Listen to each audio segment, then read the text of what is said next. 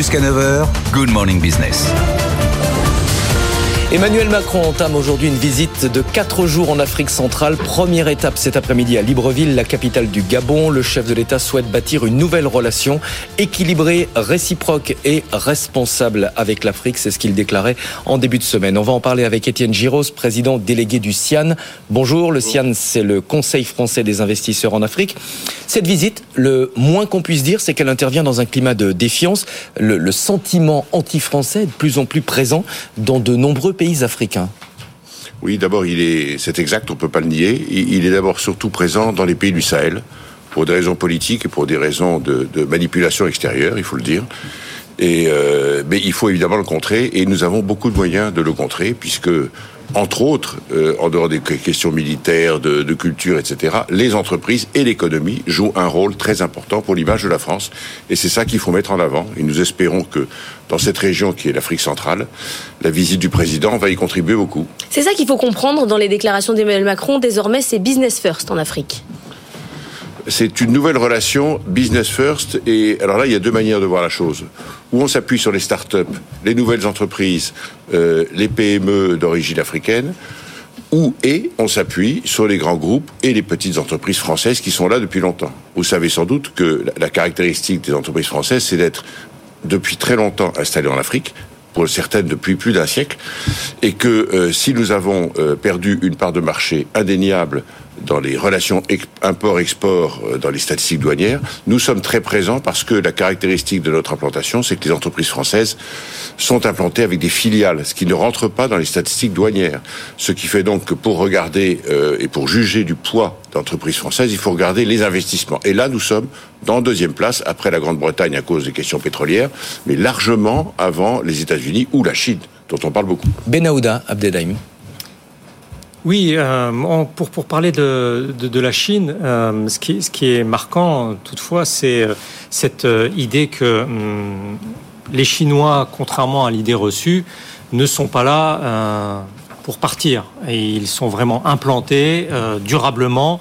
On a vu que leurs stocks d'investissement direct étranger sont de 43 milliards d'euros, sachant que ils sont partis en 2003 de d'un demi milliard de stocks d'investissement direct étranger en, en, 2003, et que euh, face à cela, euh, l'idée qu'a avancé le président de la République qu'il n'y aurait pas de, de compétition stratégique, pour reprendre sa formule de, lundi, euh, n'a pas lieu d'être. En réalité, il y a bel et bien compétition stratégique, d'où aussi l'idée d'aller prospecter, entre guillemets, des, des, des, marchés qui ne sont pas ceux du précaré français ou de l'ancien précaré français, comme, comme l'Angola, euh, notamment dans la, dans, pour ce qui concerne la production agricole. Alors Emmanuel Macron euh, va porter le nouveau programme économique de la France en Afrique. Il s'appelle Choose Africa 2.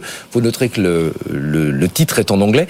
Dans la lignée du programme 1 qui avait été lancé en 2021, qui avait permis euh, d'engager 2 milliards et demi d'euros d'investissement en faveur des, des, TPE et des PME africaines.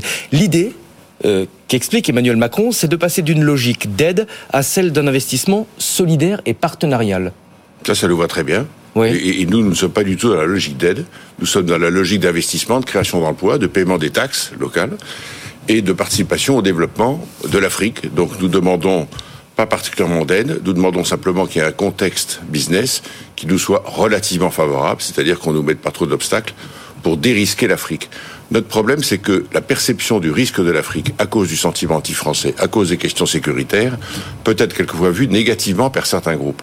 Et puis par une certaine opposition qui est quelquefois faite et présentée en défaveur des groupes français qui investissent en Afrique. C'est pas toujours très agréable pour des questions d'image et de réputation d'investir en Afrique. Donc il faut contrer tout cela et inciter nos groupes à investir davantage en Afrique. Et pour ça, il faut leur mettre quelquefois un peu moins de bâtons dans les roues.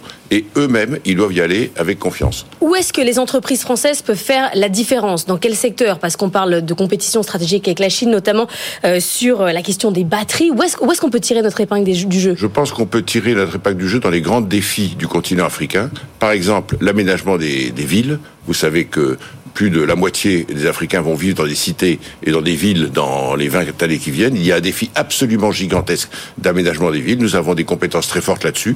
Sur l'agro-industrie, qui est un secteur aussi où nous avons un très grand savoir-faire. Tous les services, la formation professionnelle, les services médicaux et évidemment le digital et l'informatique. Ça, c'est sur le papier. La réalité des entreprises françaises en Afrique, ça reste quand même de l'exploration pétrolière, euh, des mines de, métaux. Non, détrompez-vous, détrompez-vous. Je reviens sur le chiffre qui a été donné euh, sur les investissements directs à l'étranger. Vous avez cité le chiffre des, des, Chinois qui ont 45 milliards. Nous, les Français, on a 60 milliards. On est les seconds. Et nous employons 500 000 personnes en Afrique. Ces, chiffres sont inconnus. Et enfin, dernier chiffre, je ne vais pas vous embêter avec les chiffres, le chiffre d'affaires des membres du CIAN, par exemple, en Afrique, c'est 60 milliards d'euros par an, en Afrique dans le continent. C'est dire la taille de nos implantations et donc évidemment c'est tous les secteurs. Benahouda, on a l'impression quand on entend Emmanuel Macron que le sujet n'est plus euh, diplomatique mais qu'il n'est uniquement qu'économique. Mais c'est ça de la diplomatie, c'est aussi du business. Bien entendu et surtout euh, euh, c'est aussi repenser la relation stratégique avec euh, l'Afrique, d'où euh, cette idée de remanier les bases militaires françaises en, Afrique. Il y en a une demi-douzaine. Elles ne vont pas être fermées, mais elles vont être redéployées pour que ça redevienne des centres de formation, des centres d'opération conjointes. face à cela, il faut prendre en compte aussi le fait que les Chinois disposent à travers de 16 États africains 25 zones économiques et commerciales c'est aussi euh, à cela euh, que sert ce, voyage en Afrique centrale, à répondre à cet essor extraordinaire des Chinois. Et encore une fois, euh, sans tomber dans ce prisme qui est de se dire ils ont des soucis pour se faire rembourser leur, crédit. Cette présence chinoise est stratégique, de très longue durée, très implantée, très pensée et qui concerne beaucoup aussi les Chinois eux-mêmes qui vont en masse aller travailler. Ce sont nos, concurrents, hein, Étienne Giros, clairement. Hein. Ah mais clairement, euh, quand le président de la République parle de, de, de non-compétition, je pense qu'il vise, à mon avis, plutôt les questions militaires et diplomatiques. Mais évidemment, dans l'économie, il y a de la compétition qui est partout dans le monde et depuis toujours. Nous autres, entreprises françaises, nous pouvons porter un message. L'air de rien, pour la position de la France en Afrique, est celui de la qualité et du savoir-faire. Nous n'avons pas à rougir de l'attitude de nos entreprises en Afrique. Nous sommes euh, très actifs dans la compliance, dans les questions sociales, dans la protection de la planète, dans la lutte contre la corruption. Toutes ces choses-là, nous n'avons pas à rougir. Je préside aussi le, même organisation euh, des entreprises privées sur l'Europe, et je peux comparer avec nos concurrents européen. Et nous avons un savoir-faire qui peut apporter des correctifs à ce sentiment anti-français. Oui, il n'y a pas que les questions militaires, il n'y a pas que les questions historiques euh, ou relationnelles, il y a aussi l'implantation des entreprises françaises. D'ailleurs, nous avons fait une étude qui montre que les Africains euh, sont assez satisfaits de travailler dans les groupes français et ils souhaitent qu'on se développe. Merci beaucoup euh, Étienne Giros, président délégué du CIAN, le Conseil français des investisseurs en Afrique et merci également à Benaouda Abdedaïm pour son expertise comme toujours.